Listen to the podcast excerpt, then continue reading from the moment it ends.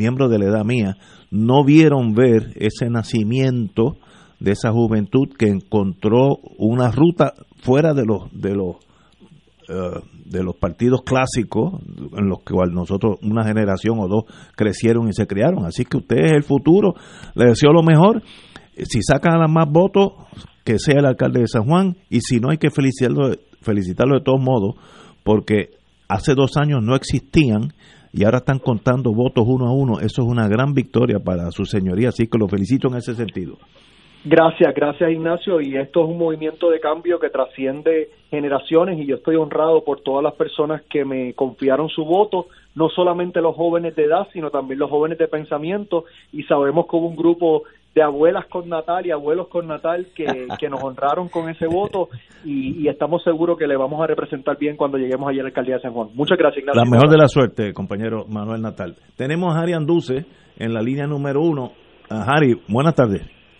Buenas tardes, Ignacio y, y a Tato, que creo que anda por ahí, y al senador Nadal. Saludos. bueno, compañero, como usted, usted sabe de ese mundo. Buenos saludos expresidente del Colegio de Abogados, un abogado de mucho prestigio en Puerto Rico. ¿Cómo usted mirando por la ventana para afuera ve el, panorama político en Puerto Rico en este momento? Bueno, yo creo que para, para Puerto Rico el, el, el panorama verdaderamente no ha cambiado en forma sustancial hasta que sepamos los verdaderos resultados de las elecciones porque aquí dicen que no hubo fraude, pero el primer fraude fue la aprobación de una ley a pocos meses de la celebración de unas elecciones. Y usted puede saber cuán contentos están los que crearon esa ley que el inmundo le dice a esos votos que hablaban a tal de los votos adelantados, mis votos. Estos son mis votos. Yo sabía que con estos votos íbamos a ganar. Y él daba números, que seis mil, que siete mil. ¿Cómo lo sabían?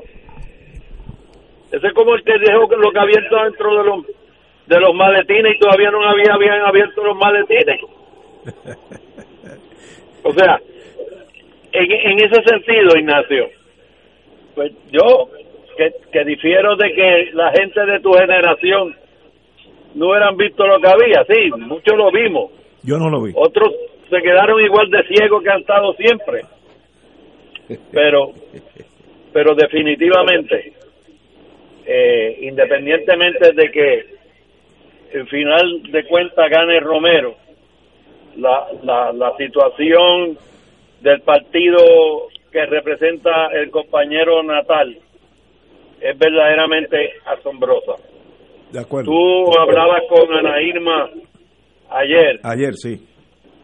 Y, y todos los que han estado pendientes de esta contienda saben que muy poca gente iban a aceptar que Victoria Ciudadana podía llevar a la a una elección favorable a dos candidatos para el Senado y a dos candidatos para la Cámara. Increíble.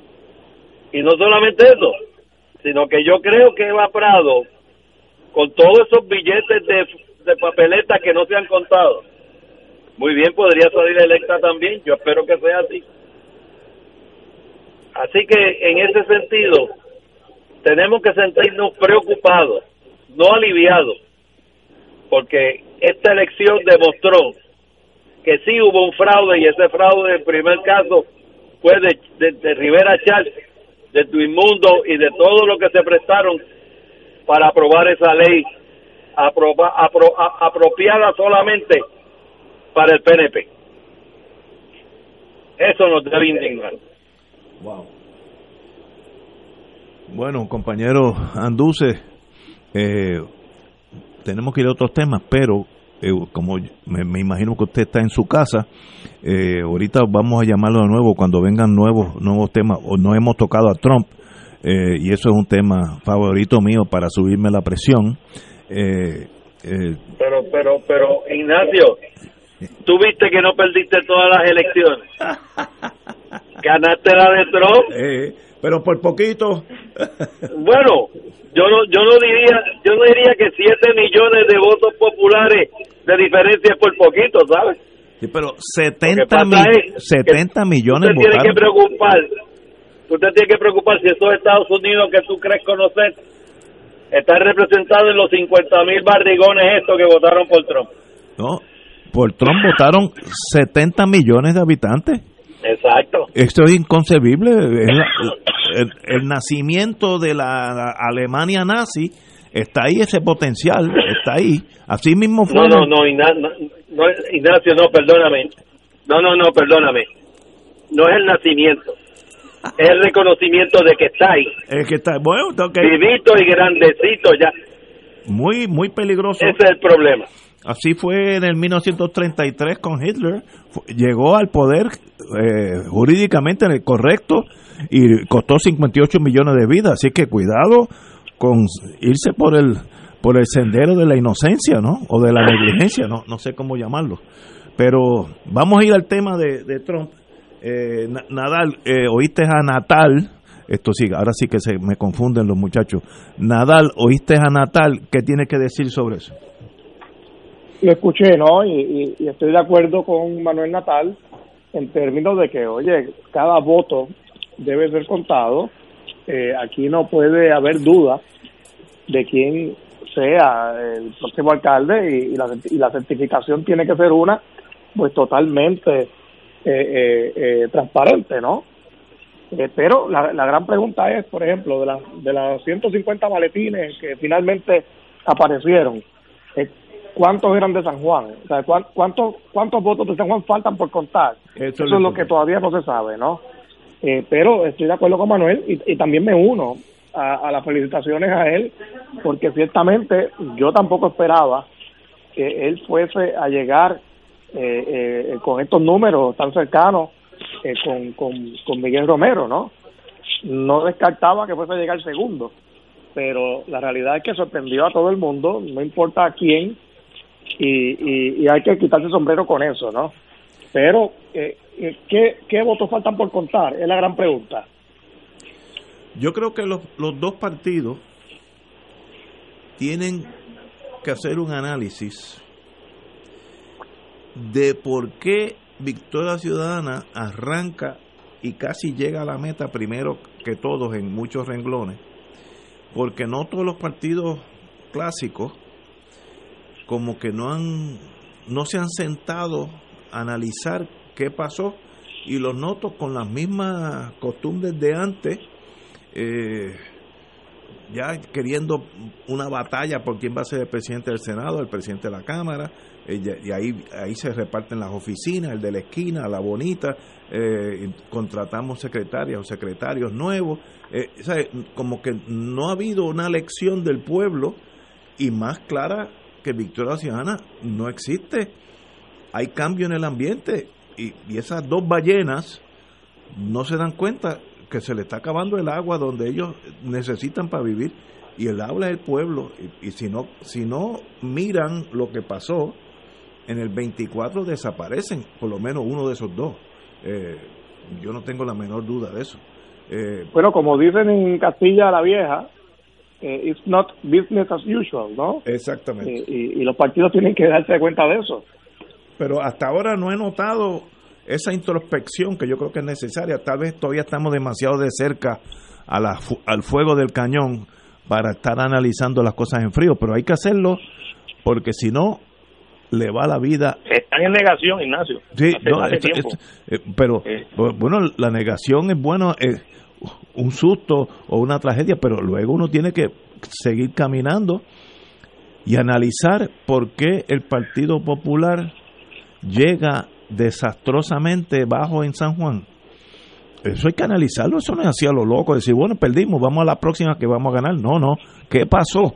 Que esa juventud se fue, emigró de los dos partidos, en, en mayoría, eh, a- al- al partido Victoria Ciudadana. Eh, Eso es lo que el sentido común eh, le, le diría a los que dirigen al Partido ¿Por Popular qué? que ¿Por hagan qué esa pasó introspección y ese análisis. Yo- Ahora, el aldabonazo se lo había dado Willy Miranda Marín hace eh, más de 10 años atrás, aquel famoso discurso de la ruptura. Hey, hey, Ya anticipaba. Pero lo nadie que lo oyó. al Partido Popular en estas elecciones. nadie Así lo que oyó. no ha sido por falta de aviso, no ha sido porque eh, no, no haya habido los signos. Eh, estaban, a mi juicio, estaban escritos en la pared. Eh, pero hay una negación, una resistencia a hacer los cambios y a reconocer que el, el, el proceso social y político que ha ocurrido en Puerto Rico en los últimos años efectivamente eh, anuló, en el caso del Partido Popular, lo que era su proyecto, o, o más bien lo que era su discurso.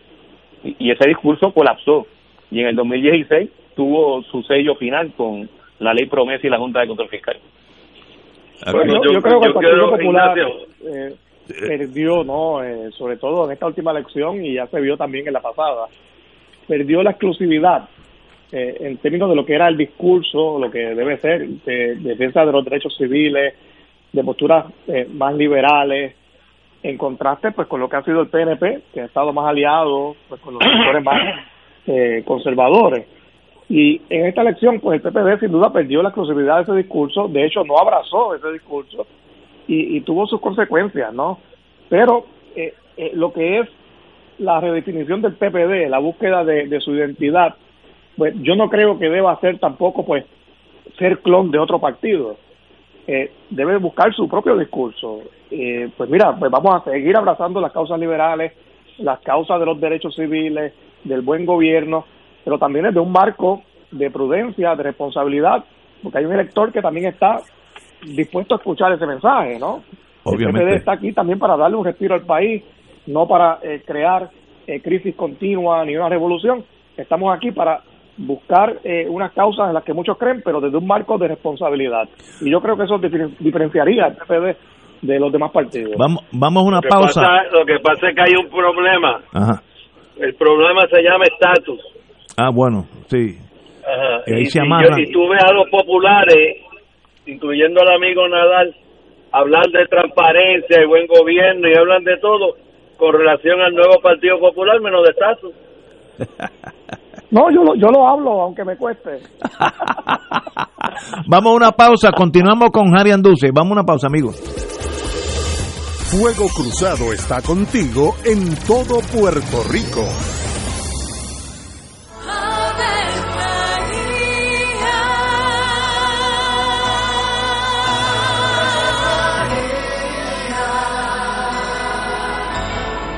El ángel del Señor anunció a María. y ella concibió por obra del Espíritu Santo. Dios te salve María, llena eres de gracia, el Señor es contigo. Bendita tú eres entre todas las mujeres, y bendito es el fruto de tu vientre Jesús. Santa María, Madre de Dios, ruega por nosotros pecadores, ahora y en la hora de nuestra muerte. Amén. He aquí la esclava del Señor. Hágase en mí según tu palabra. Dios te salve María, llena eres de gracia, el Señor es contigo. Bendita tú eres entre todas las mujeres, y bendito es el fruto de tu vientre Jesús. Santa María, Madre de Dios, ruega por nosotros pecadores, ahora y en la hora de nuestra muerte. Amén. Y el Verbo se hizo carne. Y habitó entre nosotros. Dios te salve María, llena eres de gracia, el Señor es contigo. Bendita tú eres entre todas las mujeres, y bendito es el fruto de tu vientre Jesús. Santa María, Madre de Dios, ruega por nosotros pecadores, ahora y en la hora de nuestra muerte. Amén. Ruega por nosotros, Santa Madre de Dios. Para que seamos dignos de alcanzar las promesas de nuestro Señor Jesucristo. Oremos. Derrama, Señor, tu gracia sobre nosotros, que por el anuncio del ángel hemos conocido la encarnación de tu Hijo, para que lleguemos por su pasión y su cruz a la gloria de la resurrección, por Jesucristo nuestro Señor. Amén. Gloria al Padre, al Hijo y al Espíritu Santo. Como era en un principio, ahora y siempre, por los siglos de los siglos. Amén. Los rotarios se preguntan antes de actuar, ¿es la verdad? ¿Es equitativo para todos los interesados? ¿Creará buena voluntad y mejores amistades? ¿Será beneficioso para todos los interesados? Mensaje del Club Rotario de Río Piedras. Aquí la llama se enciende cada tarde a las 5 porque escuchas Radio Paz 810 AM, WKBM San Juan y retransmite en diferido WOROFM Corozal San Juan, la Casa de Fuego Cruzado, el programa de más credibilidad en la radio puertorriqueña.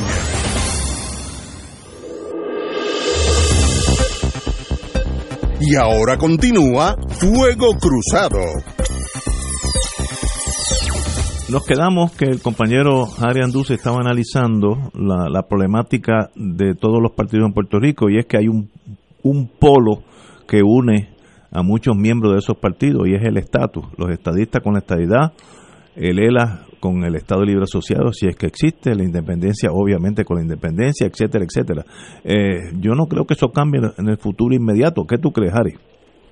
Bueno, yo creo que si tú te pones a analizar la pobre eh, adhesión que tuvo el pueblo con el Partido Nuevo Progresista en su candidatura, por ejemplo, a la gobernación un gobernador que gana con menos votos que Ricky.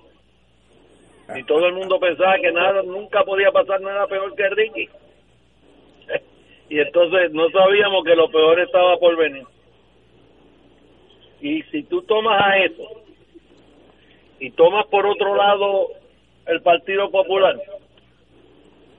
un alcalde que le acusaban falta de experiencia, él no sabe nada de lo que pasa en el país, él le señalaban todos los errores que cometía. Oye, y por poquito se gana Luis. ¿Qué quiere decir eso? ¿Qué quiere decir que eh, por lo menos hasta los votos hasta ahora contados? Que yo creo que como dijo Natal, eso va a cambiar sustancialmente cuando se encuentren todas estas papeletas sobre el estatus. Que puede ser que él sí no haya ganado o si el sí ganó, que haya ganado aún por menos por ciento del que aparece ganando ahora. Y no hay forma en que estadista alguno, por más amigo de la estadidad americano que usted tenga, va a poder ir a defender eso ante un Congreso norteamericano que no quiere a los puertorriqueños, que son unos racistas, que siempre nos han tratado con el desprecio que nos han tratado y entonces usted le va a llevar un decreto una falta de crecimiento de, de un sí de casi cuánto 90 o 40 por ciento si eso es así no hay alternativa Ignacio todos los partidos tienen que reinventarse si es que verdaderamente quieren hacerlo para servirle a un pueblo, para gobernar, para aprender a gobernar, para que, como decíamos antes, volvamos a ser gente. Aquel viejo cuento de la, de la noche que volvimos a ser gente hace falta, porque hemos dejado de ser gente. Hemos dejado, hemos olvidado que somos un pueblo inteligente, un pueblo de una gran cultura, un pueblo de una gran apertura, un pueblo de una tradición política muy recta. Oye, y hemos ido perdiendo todo eso. Y le dan unas elecciones a Burgomundo para que él diga que él gane esas elecciones por lo bien que le quedó la cosa de los votos ausentes en la nueva leycita esta que se inventaron. Eso no puede ser transparente. Eso no puede ser un ejemplo de cómo se lleva a cabo verdaderamente un proceso democrático tenemos un déficit de decencia. Tenemos que volver a ser gente y gente decente. Tato, ¿cómo tú lo ves? Bueno, yo creo que efectivamente hay que cambiar todas las estructuras que se han deteriorado en los últimos años. Lo que para el sistema se presentaba como un ejercicio exitoso de votación, que era el sistema electoral en las décadas anteriores. Por eso en esta elección se fue al piso. Ya ese sistema ha venido a acompañar el fracaso de muchísimas otras instituciones que en los pasados 20, 30 años pues han recibido todo lo negativo de quienes han asumido la dirección de la administración pública y del gobierno, eh, principalmente porque la mayoría de quienes han dirigido las instituciones públicas, que son principalmente los dos partidos políticos que se han alternado en el país en, estas en estas últimas décadas, vienen con una visión contraria precisamente al interés público y contraria a, fortalecer las instituciones públicas. Eh, como parte de esa visión eh, económica del neoliberalismo, que además de económica es política, eh, pero que, que ha ido con, con un objetivo muy claro de atacar los espacios públicos, de atacar las instituciones públicas, de impulsar que todo debe traspasarse y privatizarse, que el sector privado es el que tiene que asumir las funciones que por naturaleza las tiene que asumir el sector público. pero esa ideología neoliberal eh, ha hecho un trastoque en la forma en que hasta hace 30 o 40 años se miraba la, la función del gobierno, la función del Estado. Eh, y todo ese complejo andamiaje ideológico y político que ha representado el neoliberalismo y que nuevamente, insisto, los dos partidos, el PNP y el Partido Popular, se han adscrito a esa visión, eh, ha llevado a que el deterioro de las instituciones provoque estas cosas que hoy estamos, que hoy estamos viendo. Eh, y en ese sentido, la forma de enfrentar eh, para dirigirnos a otra realidad, que es la realidad que yo creo que el país expresó en este proceso electoral, una realidad distinta, donde tengamos instituciones públicas fuertes, pero que representen el sentir de todos los sectores sociales, instituciones públicas que estén comprometidas realmente con el interés general de, de la gente y de la sociedad. Movernos en esa dirección es la agenda, y en esa agenda no estamos huérfanos de propuestas. Eh, una de las cosas yo creo que positiva de este proceso electoral es que en el caso del Partido Independentista puertorriqueño y de Victoria Ciudadana hay muchas coincidencias, muchas coincidencias sobre cómo trabajar esa ruta hacia construir nuevas instituciones que permitan precisamente que la sociedad puertorriqueña vuelva a confiar en esas instituciones, pero no solo por la confianza misma, sino que para poder nosotros sortear y enfrentar desafíos diversos pero enormes que tenemos, además de, desafíos que son nuestros, desafíos que también son globales, pero para enfrentar todos esos desafíos necesitamos construir instituciones nuevas. Y para construir instituciones nuevas, para poder diseñarlas, para que tengan la capacidad de ejercer sus políticas públicas, sus deberes ministeriales, tenemos que tener los poderes políticos, porque instituciones públicas que estén circunscrita a unos espacios muy reducidos como resultado de la ausencia de poderes políticos, pues también tienen sus espacios muy limitados y probablemente sus días contados. Así que aquí no se puede vincular la importancia de tener nuevas instituciones más fuertes, más comprometidas, con un compromiso claro con el futuro y con los intereses del país, de lo que son asuntos vitales o, el asunto vital que representa la subordinación política ningún país del mundo puede avanzar si no tiene los poderes para hacerlo. ¿Qué país sin poder puede avanzar? Puede diseñar sus instituciones, puede trabajar su futuro, puede diseñar su modelo económico, puede insertarse en el mundo si no tiene poderes políticos. Ninguno. Pero Tato, Tato, en los próximos cuatro años, con el gobierno de Pierluisi, dudo que toquen ese tema con un palo largo. Así es. Ah, bueno, estamos de acuerdo en eso. No, no, no, eh, el, el hecho de que Pierluisi haya sido la persona electa como gobernador y como dijo Arián Duce, con el menor por ciento de votación que ha habido de gobernador alguno en, las elecciones, de que se realizan elecciones en Puerto Rico.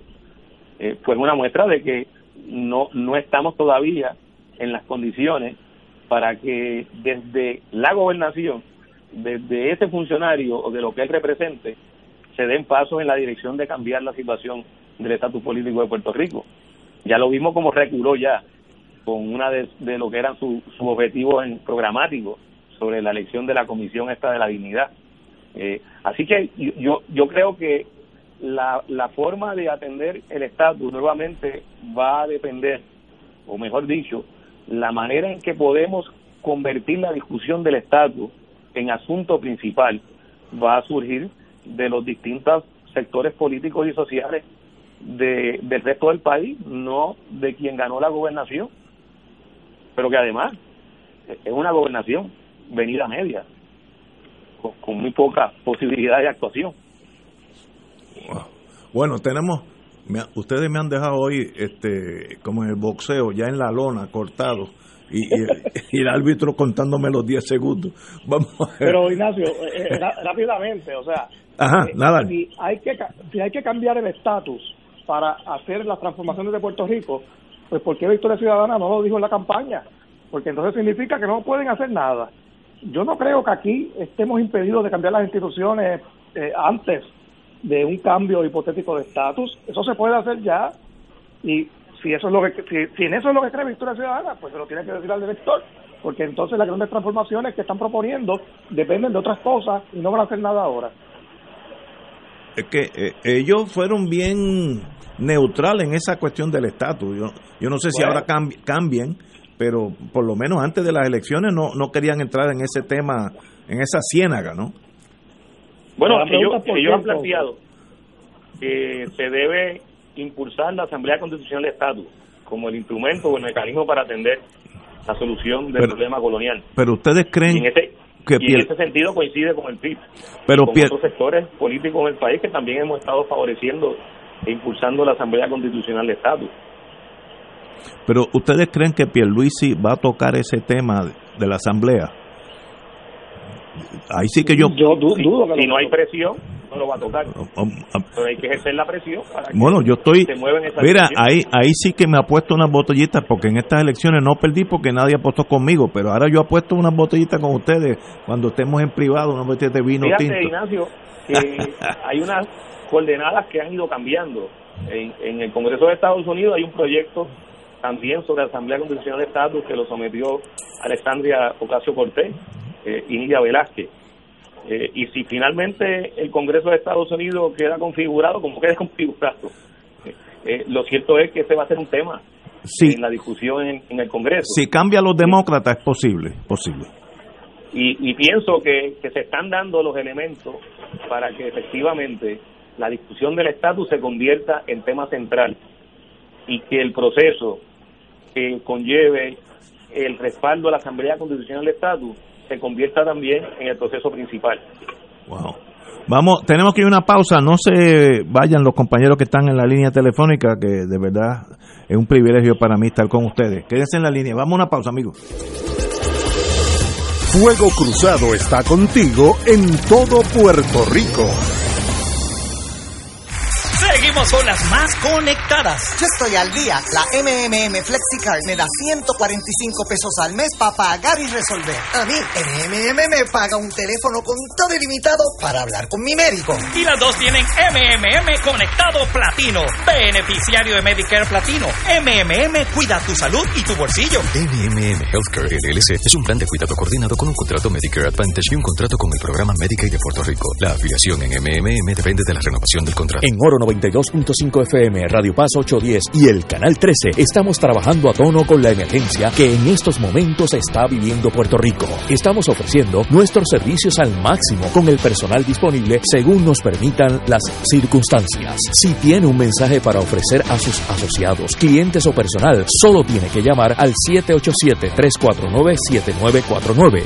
787-552-0825 y nuestros empleados le comunicarán al personal de ventas para atender su necesidad. A nuestros clientes estén en comunicación con su ejecutivo o ejecutiva de ventas que continúan ofreciendo sus servicios como de costumbre. Recuerden los teléfonos 787-349-7949 y 787-552-0825.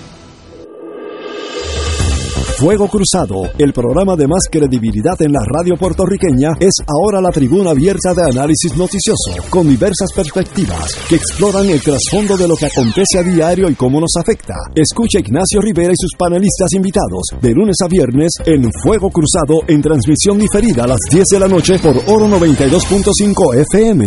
Del 1 al 4 de diciembre del 2020, Radio Paz 810 AM celebrará su Radio Maratón, un adviento en clave misionera, donde oraremos por las intenciones de nuestros radioescuchas. Durante estos días recaudaremos fondos para continuar anunciando el Evangelio a todos los rincones de Puerto Rico a través de las ondas radiales. Esperamos tu llamada del 1 al 4 de diciembre del 2020. Podrás aportar a través de la ATH móvil de Radio Paz. Contamos con tu generosidad.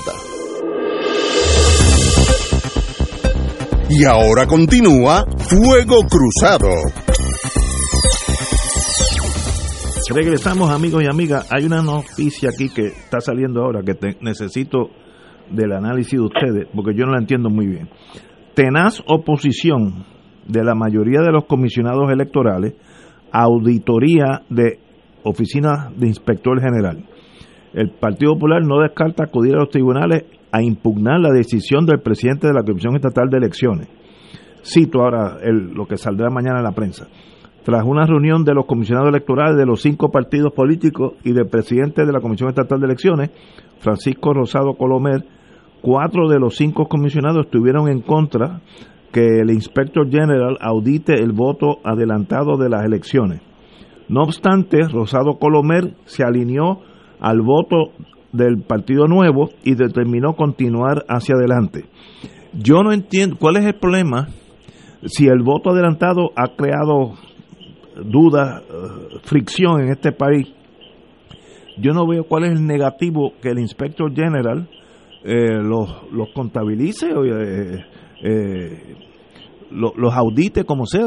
¿Cuál es, ¿Cuál es el downside? Tato. Bueno, lo que lo que están planteando los comisionados, excepto el del PNP, es que esa oficina no es la oficina que debe hacer esa inspección o esa auditoría. Eh, porque primero no tiene el expertise, es lo que he leído de las expresiones de los, de los comisionados, eh, y en segundo lugar, que también es una institución que está copada por el PNP, así que no hay confianza en lo que pueda hacer eh, la acción de esa oficina. Pienso que esa es la duda o el rechazo a que sea esta entidad la que haga ese tipo de investigación. Nadal. Nadal. Pues mira, este, yo pues como me- no, no entiendo la verdad de esa postura tampoco. Eh, me parece que nada malo debe haber en auditar, siempre y cuando, claro está, no se atrase el proceso de escrutinio, ¿no? Eh, porque aquí pues, estamos eh, con, con unas fechas límites, hay que comenzar unas transiciones y tiene que continuar el proceso de, de escrutinio general. Hay unos municipios clave que van a estar bajo recuento, ¿no? Estamos hablando también de Macao, Aguadilla, eh, hay, que, hay que estar muy pendiente a eso, no solamente San Juan ahora lo que está, ¿verdad?, de, eh, en discusión. Eh, y cualquier procedimiento de auditoría, lo único que yo pienso es que lo importante es que primero, sí, que, que todo sea transparente, pero segundo, no se puede detener el procedimiento de la comisión. Que, que no lo atrase. Es- ese es tu único problema. No puede atrasarse porque hay límites. Muy bien. Es lo mismo que está pasando ahora en los Estados Unidos. Tú tienes a Joe Biden eh, eh, intentando hacer una transición. El gobierno de Trump no se lo permite. No le asignan presupuesto, ni oficina, ni información. Y eso crea también unos problemas, ¿no? Eh, la cosa tiene, la, la transición tiene que continuar y el, proce- y el proceso, ¿no? Anduce, ¿cómo, cómo tú lo ves? Primero hay que saber quién es la inspectora general. Yo no sé quién es. Por eso, tú no sabes. No tengo idea. Pero los que sabemos, sabemos que eso es una posición altamente politizada por esta señora y que ninguna persona que no sea PNP no tiene que ir a buscar allí. Lo que, tú- eh, lo, Eso es, están, lo- eso es uno. lo que están implicando es falta de confianza en el Inspector General. Y dos, Ok. ¿qué, quiere decir una, ¿qué quiere decir una auditoría? Ir voto a Una voto. auditoría es más específica que un escrutinio. No sé. ¿Qué es lo que qué es lo que van a auditar? Porque uno audita un proceso o uno audita unos documentos que se hayan producido, pero uno no hace una auditoría, así con como un término genérico de una auditoría. Eso no existe. La pregunta es, como diría, como dijo Gandhi, home rule for what? Aquí yo pregunto, ¿una auditoría para qué? Para que diga que hay que contar voto por voto.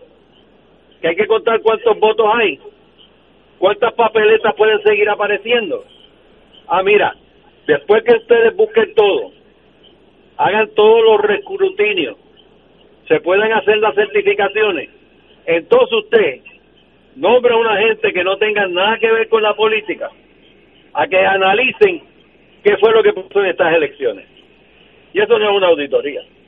Eso, eso es una investigación dirigida a establecer los fraudes que se cometieron, las ventajas políticas que tomó el PNP, el control de papeletas, maletines y julepes. Así que vamos a tener cuidado con esto de pensar que todo el mundo, igual que el Día de las Madres, tiene que estar de acuerdo con una auditoría. Esto no es así.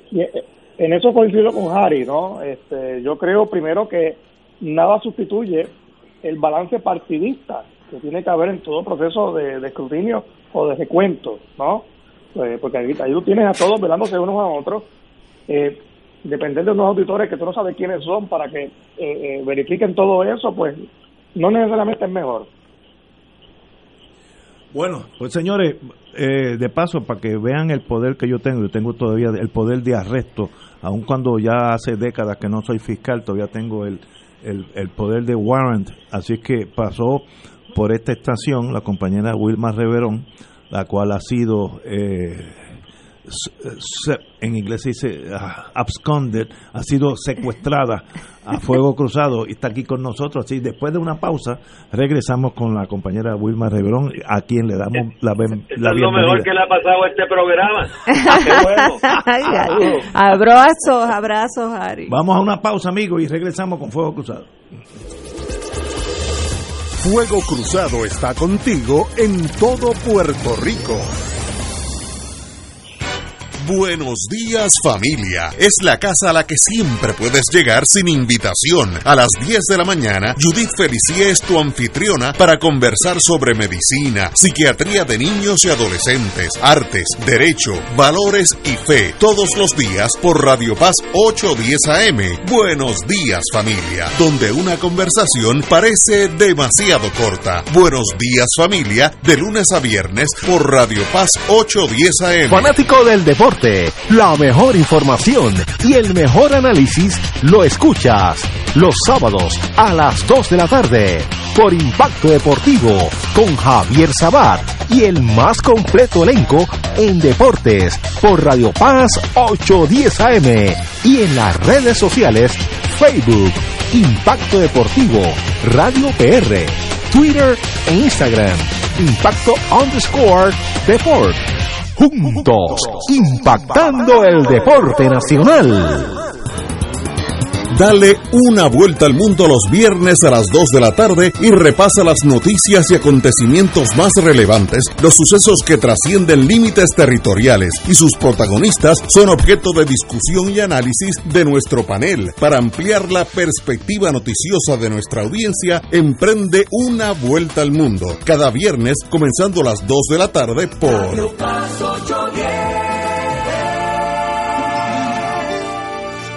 La tecnología avanzada al cuidado de su salud tiene un nombre. Advanced Imaging Interventional Center. Siempre con innovadores servicios en radiología diagnóstica y un personal certificado brindándole confiabilidad con resultados más certeros en todas sus pruebas. Ofrecemos MRI, tomografía computadorizada, angiografía digital, neuroradiología, sonografía y ahora con nuestro nuevo servicio avanzado de PET-CT para pruebas de alta eficiencia. Advanced Imaging, edificio Arturo Cadilla, Centro Médico San Pablo Bayamón, 269-2442.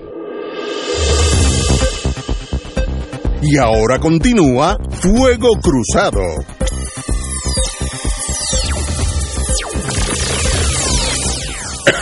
Amiga y amigos, vámonos a Washington, que si las cosas aquí están delicadas, allá sí que son críticas. Eh, dice el New York Times la posibilidad de que Trump politice el Pentágono. Eh, y nace no, no están claros los motivos que llevaron a Trump a hacer los cambios en la cúpula del Pentágono, pero generaron desasosiego en el edificio. Yo tengo un primo, el hijo de, un primo mío, eh, lleva allí muchos años, y me, me, corroboró que hay mucha incertidumbre en el Pentágono. Eh, este señor Trump, eh, presidente Trump, despidió al secretario de Defensa, Mark Esper, e instaló, cito, a tres fieles servidores en altos cargos del Pentágono será un alto golpe. Yo estoy, me, se me hace difícil hasta poner el tema. ¿Será que este señor va a decir, como los locos son locos, va a decir, estas elecciones fueron robadas por el Partido Demócrata con, con conexiones al comunismo internacional, por tanto, yo movilizo al Pentágono, que por eso puso su gente allí, para el autogolpe y seguimos aquí hasta que San Juan baje el dedo. Es posible que eso pase en este mundo, de verdad. Ahora, no hay duda que destituyó al secretario de, Defensa, que era una persona cuerda, y ha puesto allí a tres gatilleros políticos por ahí va el mundo. Vamos a empezar con la compañera. Muy buenas tardes, Wilma. Muy buenas tardes. Eh, aquí estamos debajo de un aguacero, pero me dice que está lloviendo afuera. Sí, está cántaro. Este, pero bueno, Ignacio, yo creo que Estados Unidos está en una coyuntura histórica y política eh, donde se están definiendo dos bandos, ¿verdad? Donde hay un bando que sigue aferrándose a, a lo que ha sido la proyección de Estados Unidos como un país eh, que cree en la democracia, eh, el famoso fair play, que mucho, eh, una frase que se utiliza mucho en Estados Unidos cuando se refiere a las relaciones eh, bilaterales y relaciones internacionales. y aunque sabemos que esa es la retórica, de, de fair nunca ha habido mucho cuando se trata, por ejemplo, cuando uno ve lo, lo que ha pasado en Medio Oriente y la relación de Estados Unidos con América Latina. Eh, pero hay un, un, bando, un sector de ese gobierno de Estados Unidos eh, que, que, que piensa y articula, que cree en esos principios y, y que los defiende como emblemáticos de la cultura política de Estados Unidos. Hay otro bando eh, que yo le llamaría el, el American, que son los que, que Trump es el, el, el niño emblema de, de, ese bando, ¿verdad? Que, que son los que creen en el excepcionalismo de Estados Unidos, eh, que son los que creen que tienen derecho, los bullies, los bullies de la escena internacional, que tienen derecho a ningunear y a, a presionar. Eh, hasta extorsionar a quien quieran por, con, con, tal de salirse con la suya e imponer su visión de mundo, una visión de mundo que está basada eh, en, en, unas filosofías que vienen del siglo XIX. Eh, y, y entonces, pues en este momento, esos dos bandos han hecho crisis, porque hay, hay momentos en que esos dos bandos tienen intereses en comunes, eh, por ejemplo, como es la eh, el control de los recursos petroleros en Medio Oriente eh, o, el, control de los recursos naturales en América Latina, pero cuando uno de esos bandos no quiere compartir lo que está tratando de asegurar eh, de, de una manera más equitativa a través de todo el espectro político de Estados Unidos, pues ciertamente se entra en una crisis. Y estamos viendo eso en juego eh, en Estados Unidos en este momento. Estamos viendo eh, un, hombre que no respeta eh, lo- los elementos más básicos de lo que se supone que sea la democracia, ¿verdad? Que es eh, el- la, la tolerancia, el respeto a la diversidad de opiniones, eh, el acceso a, a- más amplio a los derechos democráticos. Eh, lo que estamos viendo es que eh, eso que se ha entronizado con la figura de Trump en Estados Unidos se entronizó y no quiere soltar.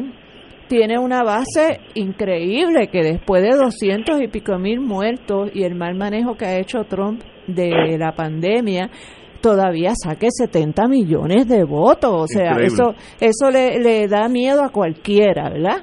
Eh, es una cuarta parte de la población de Estados Unidos, eh, un poquito menos de una cuarta parte de la población de Estados Unidos, pero es, es, es una una eh, may- una minoría sustancial, una, una minoría que puede eh, que si que si quiere rebelarse contra el estado de, la, de las cosas en este momento puede hacer mucho daño en Estados Unidos.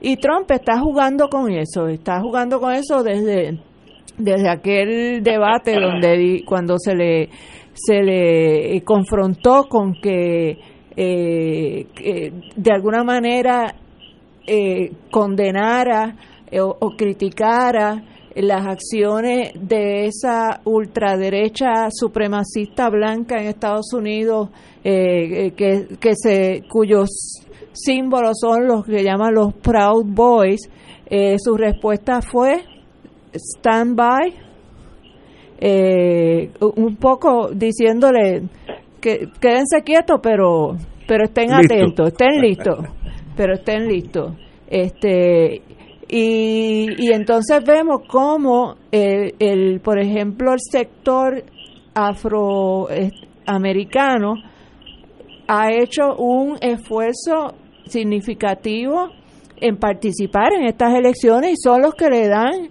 eh, la victoria a Biden. Así es. Eh, son los que hicieron la diferencia, lo, eso, eh, todas esos, eh, lo que llaman los grassroots, todos esos grupos de base comunitaria de afrodescendientes estadounidenses que se, que se organizaron, se organizaron eh, no solamente Black Lives, Lives Matter, sino que hubo otros, otros grupos eh, que pudieron movilizar millones de votos a favor de Biden.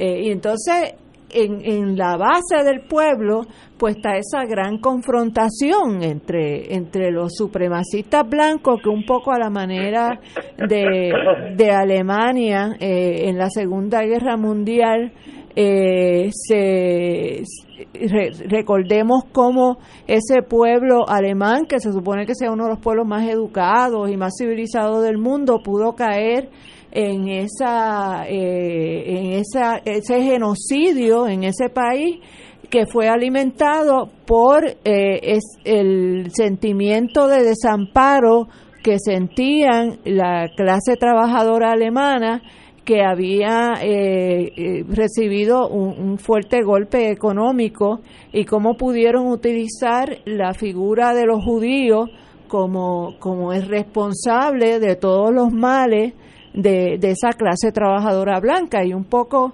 aquí eh, Trump trató de hacer lo mismo con los inmigrantes eh, en Estados Unidos y, y al no dársele en esta elección, al haber un rechazo eh, que es mayoritario, pero todavía no es tan abruma- abrumadoramente mayoritario como hubiéramos supuesto que debiera haber sido, pues eh, la tensión está, está trabada. Que Trump pueda salirse con la suya de dar un golpe de Estado, de hacer un llamado eh, dentro del ejército para que negarse a entregar la presidencia, yo lo veo bastante difícil. Yo lo, yo lo veo bastante difícil porque eh, el ejército estadounidense eh, es un ejército disciplinado eh, y es un ejército eh, aferrado, ¿verdad? A, A la Constitución. A la Constitución y al sistema de vida de Estados Unidos. que lo pueda intentar no me extrañaría. Ay, bendito. Porque él está tan loco como para todo eso, pero tendría un costo político, o sea, brutal para ese sector que representa. Anduce. Si hay algo que uno tiene que recordar es que los militares de carrera norteamericanos que llegan a los puestos que ocupan la, la- la comandancia de las Fuerzas Armadas norteamericanas, no idiotas. Ellos no son, como dice Trump, my suckers. Ellos son personas, muchos de ellos con doctorados, maestrías, estudios avanzados de milicia, pero también de economía, de ciencias políticas, de administración. No, no, no. Acuérdense que Trump es el individuo que fue este Día de los Veteranos a Arlington y no llegó ni a la ceremonia. Él fue por su cuenta y puso una, una, una cosa allí fue. Ni habló. ¿Ustedes creen que las Fuerzas Armadas de los Estados Unidos, en los estados donde están las bases más grandes militares, a favor de quién votaron? Eh, De. Biden. Sí. Eso, eso no fue que los ejércitos de los Estados Unidos se volvieron locos. En North Carolina no votaron en los lugares donde están las bases militares a favor de Trump. En Georgia tampoco. Independientemente de los estados que haya ganado, donde hay bases militares con presencia militar, no va a ganar Trump. Porque ellos saben que Trump es un truán y un falsante. Y no es loco nada. Es lo que es un bandido. Y como él, su familia. Estamos de acuerdo. Mira, Y cuando tú te llevas lo que no es tuyo, Ignacio, no es un chiste, no es un loco, es un bandido. Nada. Él lo dijo. Él lo dijo cuando en la, cuando en la campaña dijo, yo me voy con los republicanos because they are the only suckers that will vote for me. Wow. Y ahí están, Ahí están. 70 millones. Nadal. 70 millones. Nadal. Ignacio, mira, eh, y saludos a Wilma, que no había saludado. Saludos, Nadal. Mi ex vecina. Así mismo es. Sí, sí. Mira, yo, yo, de hecho, yo conozco a un, a un coronel de la Fuerza Aérea activo que está loco porque pierde a Trump. Obviamente él no puede hablar públicamente, pero en la confianza de la amistad me lo dice. Porque él dice, mira, es que nos pone en peligro a todos. Y esto es una persona de alto nivel en la Fuerza Aérea de los Estados Unidos. Eh, y obviamente, pues no, no puedo divulgar su, su identidad. Pero, mira, yo, yo como veo esto lo de Trump, yo creo que es una señal de realidad de debilidad. Los republicanos saben que la demografía en los Estados Unidos está cambiando. Ellos saben que difícilmente pueden mantener mayorías grandes en adelante. Y ellos están simplemente dando sus últimos ataleos, eh, aferrándose al poder como puedan, aunque sea a costa de su desprestigio permanente. Porque saben que no tienen opciones electorales. Esto es un partido que le ha dado la espalda a todas las minorías en los Estados Unidos, le ha dado la espalda a los derechos civiles y, y esos constituyentes que tienen, esos electores, que son los que creen en las milicias y les gusta el artículo 2 de, los, de las armas de fuego, eh, cada vez son menos. Y si el Partido eh, eh, eh, Republicano, por poco digo popular porque estamos, Suave, estamos suave. hablando de Puerto Rico, el Partido Republicano en los Estados Unidos... Es que se parecen bastante, se parecen No, bastante. no digas eso, no digas eso. Continúa. El Partido Republicano no, no se reforma y, y no y no abraza a, eh, a otros grupos sociales y, y- y un discurso distinto, va eventualmente a desaparecer, porque el joven no se siente identificado con ese partido, eh, eh, simplemente es un discurso que apela a los sectores rurales de los Estados Unidos, pero fíjate cómo en las ciudades, y Estados Unidos es cada vez un país más urbano, en las ciudades Sí. Trump perdió, pero por pela Sí, sí. y, y la demografía no lo favorece y ellos lo saben y están desesperados. Wow. Tato. Mira, sobre el fenómeno de Trump, además de lo que ha dicho Wilma, Harry y Nadal, yo creo que es importante reconocer que aunque Trump pierda, como efectivamente va a ocurrir, el trumpismo se queda.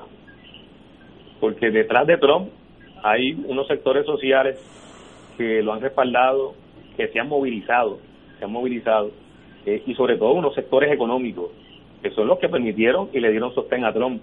No solo para Pero que pudiera ganar tro- las el elecciones en tropismo, 2016. el tropismo no lo crea Trump. No, pero es el nombre que se le adjudica. porque Claro, la estoy de acuerdo Trump- contigo. Claro, la figura de Trump se monta sobre precisamente unos uno movimientos sociales y unos sectores sociales que tienen un proyecto que va a fragmentar o está fragmentando la sociedad norteamericana. Eh, es el sector supremacista, eh, el sector que está en contra de los inmigrantes, eh, el sector que quiere eh, mantener lo que eran las visiones originales de lo que fue la fundación de la sociedad de Estados Unidos, eh, entre otras cosas, entre otras cosas. Pero además todo eso aderezado y condimentado con procesos económicos que se han dado en las últimas décadas y que han favorecido precisamente el pensamiento que representa Trump. Eh, toda esta cosa de, priorizar al individuo eh, en contra del colectivo, eh, eso es parte de, de lo que incluso hablábamos anteriormente de la ideología neoliberal y Trump la ha representado en su máxima expresión, Eh, no solo en su persona, sino en lo que ha sido sus actuaciones políticas. Así que, que el trumpismo se queda. Yo creo que Trump eh, lo que un poco está planteando, lo que está haciendo, eh, sin uno tratar ni remotamente de meterse dentro de la cabeza de Trump, pero el hecho es que Trump sacó más votos en estas elecciones que las que sacó en 2016. Eso es así. Y, entonces, él, él, él un poco está vendiendo cara a su derrota. Eh, y un poco también le está diciendo, como efectivamente ocurrió el día de las elecciones, le está diciendo a su gente, empiecen a meter presión y empiecen a hacer ruido. Y fíjate que el discurso de que las elecciones se las iban a robar lo viene articulando desde antes de las elecciones. Y ahora después de las elecciones eh, eh, ha sido principalmente el centro principal de su, de su discurso. Eh, y ahí, en esas expresiones que se dieron durante el día de las elecciones de los sectores que favorecieron a Trump, curiosamente, o curiosamente no, quienes enfrentaron estas movilizaciones de los trompistas fueron principalmente las comunidades negras. En los visuales que uno veía, los que estaban en la calle enfrentando a la gente de Trump y favoreciendo el resultado electoral favorable a Biden, eran los negros, los afroamericanos. Así que yo, yo, yo pienso que, que esa sociedad norteamericana ahora mismo está agendida por la mitad Exacto. está bien fragmentada eh, y, e- y estos cuatro años de Trump aceleraron ese fraccionamiento. ¿Hacia dónde esto llega? Pues no lo sabemos.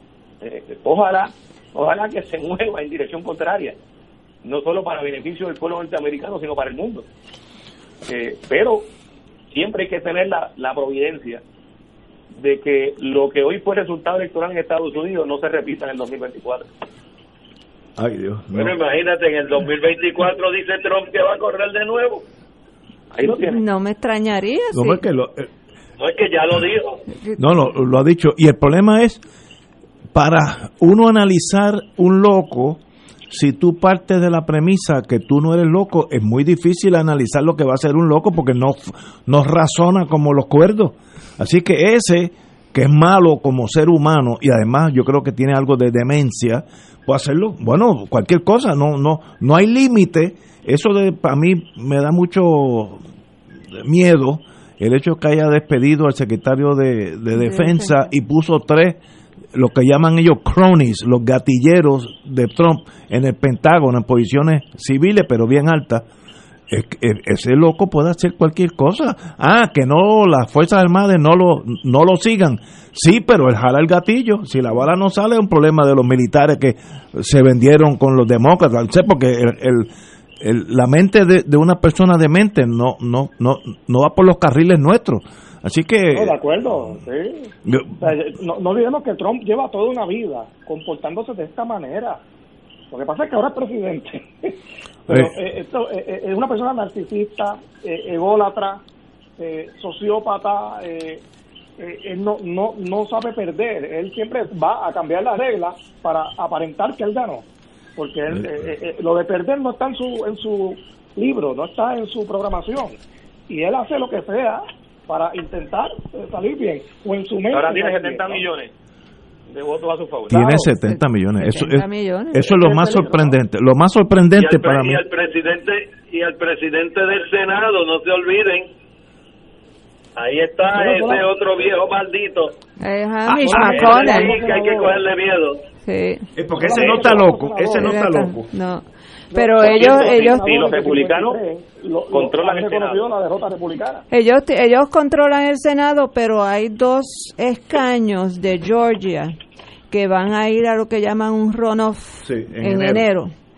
Eh, que podría cambiar la, el balance en el Senado, aunque no creo que ellos dejen de, de tener la mayoría pero eh, y los demócratas eh, están metiéndole mano a, a, ese a esa elección de que están movilizando gente y metiéndole mucho dinero y va a ir gente de aquí de Puerto Rico y de todas partes a meterse a ir casa por casa en Georgia para asegurarse que vayan a votar en, en enero. Uy, Dios mío. Este y, y, y aunque ganen Wilma van a quedar todavía los republicanos con dos asientos más en Exacto, el pero va a ser una con, con mayoría uno, finita. Pero eso es lo que representa es el voto de, Biden, muchas de las voto de políticas Kamala Harris, ¿no? Que, que, que, que Biden como vicepresidenta pues es miembro del Senado. No va a poder hacerlo. Wow.